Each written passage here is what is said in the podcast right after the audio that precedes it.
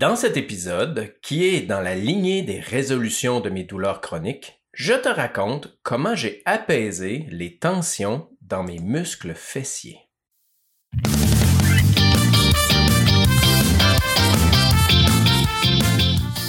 Bienvenue dans Hypnoconscience, ici Pascal Brousseau. Merci de te joindre à moi pour cet épisode où je t'explique ce qui se cachait derrière les tensions de mes muscles fessiers et ce, tout de suite après ceci.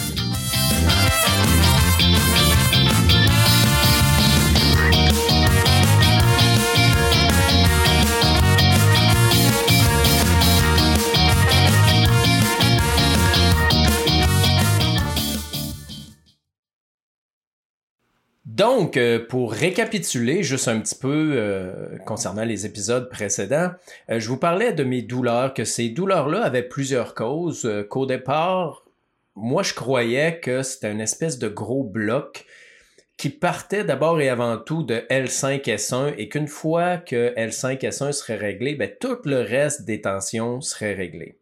Et ce que j'ai découvert, c'est que c'était faux, que chaque partie qui me créait des tensions ou des douleurs, avait sa cause propre.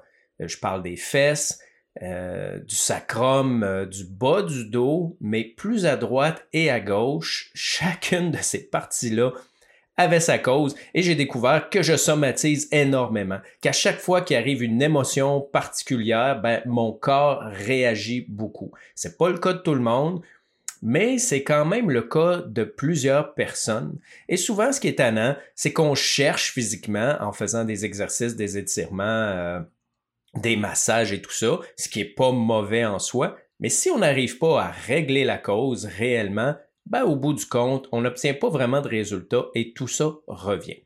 Donc, avant quand même de t'expliquer tout ça, je t'invite à partager autour de toi si tu penses que ça peut inspirer des gens à comprendre la source possible de leurs problématiques.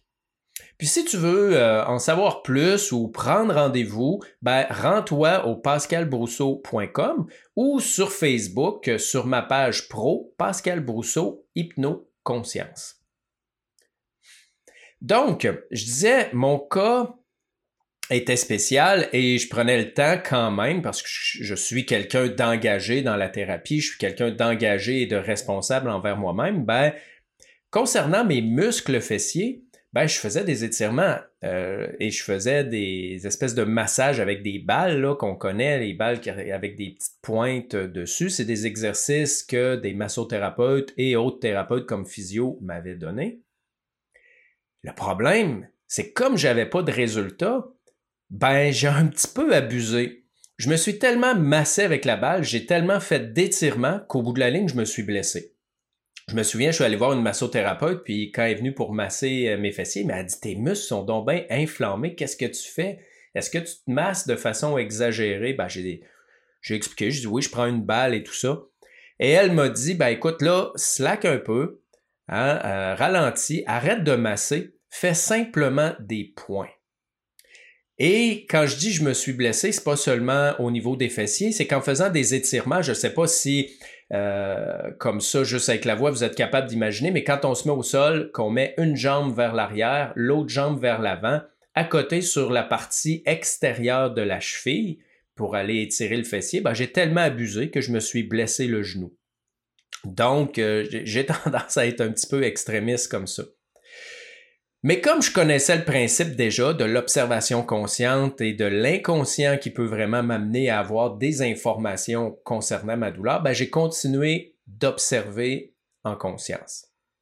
Et lorsque j'observais, régulièrement, il émergeait à mes pensées une formation sur laquelle je travaillais mais que je n'osais pas mettre en ligne. Et là, je me suis dit, ben là, ça, ça fait aucun sens, Pascal, ça n'a pas rapport avec tes fessiers, c'est juste que cette formation-là, à quelque part, t'obsède un petit peu, donc tu y penses beaucoup. Donc, j'en ai pas fait de cas pendant un certain temps. Mais éventuellement, c'est à partir de l'inverse que j'ai observé, c'est-à-dire que quand je travaillais sur cette formation-là, que j'avais peur de mettre en ligne, en fait, j'avais peur du jugement, ben à chaque fois, les douleurs dans mes fessiers augmentaient. J'en avais même de la difficulté après ça à marcher quand je me levais de, de ma chaise. Alors là, je me suis mis à observer cette peur-là. Et c'était une peur du jugement. En fait, c'est une formation sur la sexualité taoïste que j'ai montée, que j'ai donnée en 2019. Mais j'avais extrêmement peur d'être jugé par mes pères. J'avais peur d'être jugé par ceux qui font déjà euh, de la sexualité euh, sacrée ou du tantra et qu'on ne reconnaisse pas vraiment ma légitimité euh, à l'enseigner. Alors, ce que j'ai fait, tout simplement, quand j'ai vraiment réalisé que c'était ça, j'ai été de l'avant.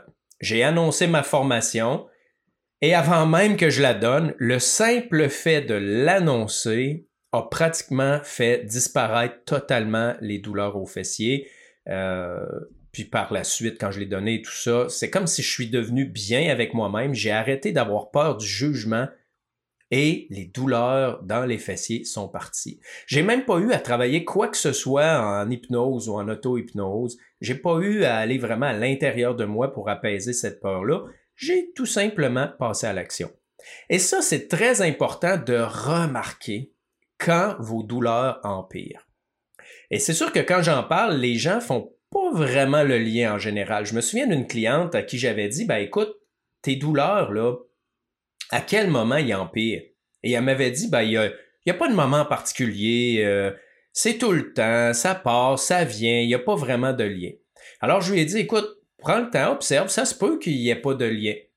Et finalement, quelques jours après, cette cliente-là m'a écrit pour me dire, tu avais raison. Elle dit, je suis allé dans les magasins avec ma fille et j'avais pas vraiment mal cette journée-là. Et dans le magasin, j'ai eu un conflit avec ma fille qui a fait monter énormément de colère et j'ai quitté le magasin. Et en le quittant, avant même d'être rendu à ma voiture, j'avais de la difficulté à marcher et j'ai eu de la difficulté à m'asseoir dans la voiture. Et elle a réalisé que la colère mettait en branle ou mettait en action ou exacerbait sa douleur à chaque fois. Donc, elle a pris conscience que cette émotion de colère-là était à la source de sa douleur. Maintenant, une fois qu'on a remarqué l'émotion, ben, c'est d'aller observer en conscience, mais qu'est-ce qui crée cette émotion-là et pourquoi elle est si fragile? Dans mon cas, ben, comme je vous ai dit, pour les fessiers, c'était la peur du jugement. Alors, je l'ai travaillé, en fait, j'ai passé à l'action. Et souvent, c'est ce que j'appelle ça le collier de perles. C'est-à-dire que vous pouvez avoir une source, une cause qui est très euh, lointaine et profonde, particulièrement euh, dans votre enfance. Et chacune des perles qui se rajoutent au collier, ça se trouve à être à chaque fois que vous avez revécu une émotion semblable. Et là, le collier s'allonge et s'allonge. Et la dernière perle, moi, c'est ce que j'appelle le mécanisme de défense. En fait, c'est ce que vous faites dans la vie, vos comportements, vos réactions inconscientes pour vous protéger de cette euh, émotion-là. En l'occurrence, dans la peur du jugement ou avec la peur en général, ben, c'était la fuite ou l'évitement.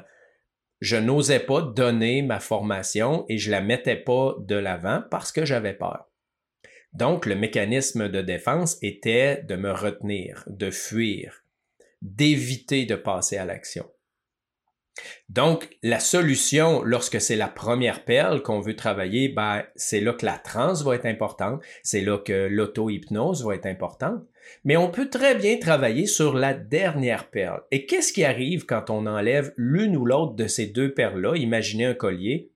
Ben, l'ensemble des perles va tomber au sol c'est pour ça que dans ma pratique, moi, ce que je préconise, c'est de travailler les deux, comme ça on est sûr d'arriver à un résultat éventuellement.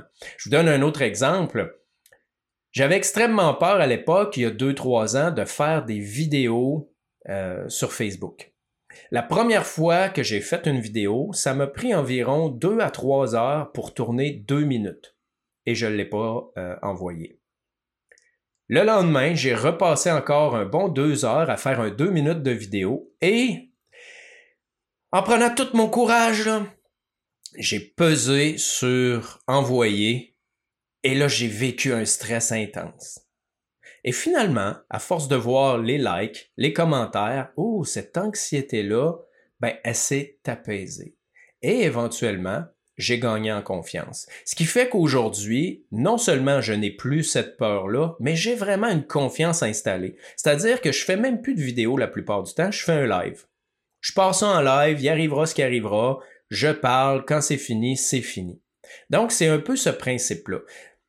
Déjà, en partant, on sait que 8% des peurs sont fondées, donc 92% des peurs que l'on vit ne sont absolument pas fondées. Et souvent, même dans le 8% qui est là, on l'exagère un petit peu. Mais ça, c'était mon mécanisme de défense à moi. Ça peut être toutes sortes de mécanismes de défense qui sont là, qui sont mis en place.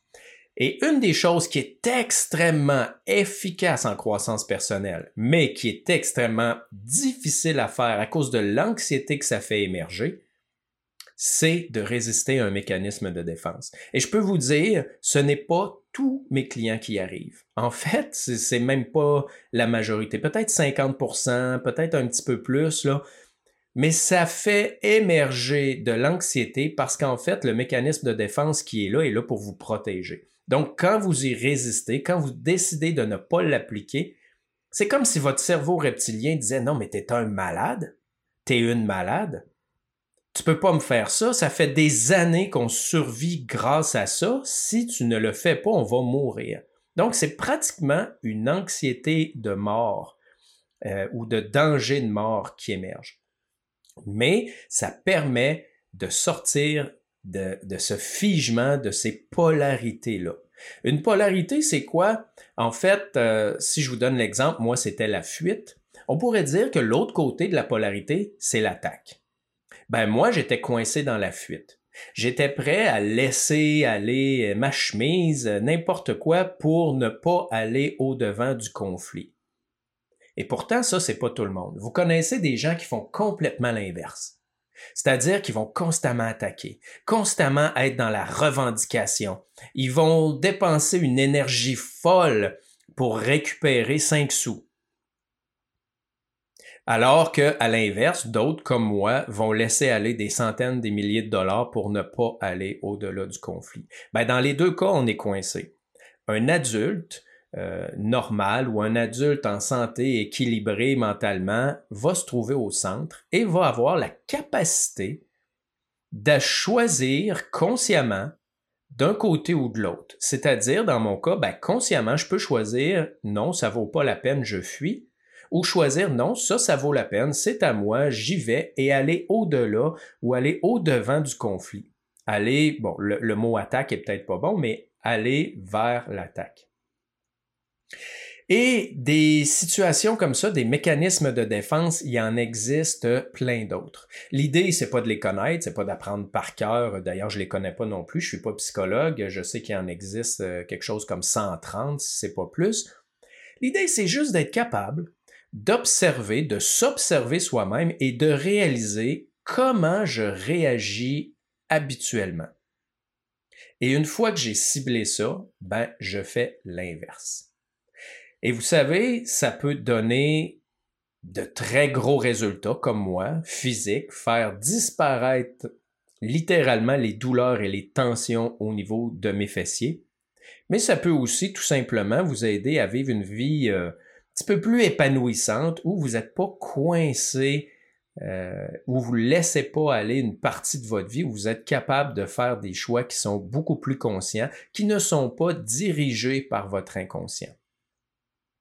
Alors pour moi, c'était vraiment une autre grande victoire. Euh, ça m'a permis d'aller encore plus profondément dans la compréhension de mon corps, de mes réactions, de mes mécanismes de somatisation. Et là, j'étais vraiment enthousiaste à aller voir qu'est-ce qu'il y a encore plus loin dans toutes mes autres. J'ai pu entrevoir que c'était possible pour moi de régler chacune des douleurs ou des tensions qui habitaient mon corps que finalement, j'allais pas être pris avec ça à vie. Et ça m'a permis vraiment de découvrir, euh, je vous ai parlé des 7 euh, à 8 familles de causes, ben, ça m'a permis de découvrir cette autre cause-là. Bien sûr, ça peut être physique, ça peut être vraiment physique. C'est pour ça que c'est primordial d'aller rencontrer un médecin ou d'autres thérapeutes spécialisés physiques. Euh, pour s'assurer bon, qu'il n'y a pas de lésion, qu'il n'y a pas de blessure, qu'il n'y a pas un désalignement, qu'il n'y a pas un problème de santé. Mais si c'est chronique, de mon point de vue, c'est insuffisant. Vous devez aller voir l'aspect psychosomatique parce que si ce n'est pas la cause, ben ça peut quand même être un amplificateur. Parce que dites-vous une chose, le corps se régénère, le corps se répare lorsqu'il est en santé et parfaitement aligné. Donc, les problématiques ne devraient pas devenir chroniques. Alors, j'espère que ça t'a éclairé un petit peu sur euh, une autre possibilité. Je ne sais pas si toi, ça peut ressembler à ça dans ta vie, mais c'est spécial de voir comment nos problématiques de santé nous poussent à s'épanouir, nous poussent à se développer, nous poussent à aller au-delà de nos blocages pour devenir une meilleure personne ou comme le fameux, euh, la, fameuse, la fameuse phrase qu'on entend beaucoup dans la croissance personnelle, devenir une meilleure version de soi-même. Alors, si tu as trouvé de la valeur dans cet épisode-là, euh, ben, oublie pas de t'abonner et je t'invite vraiment à partager pour inspirer plus de personnes à cheminer vers leur bien-être. Merci de m'avoir écouté. Prends soin de toi et je t'attends dans le prochain épisode.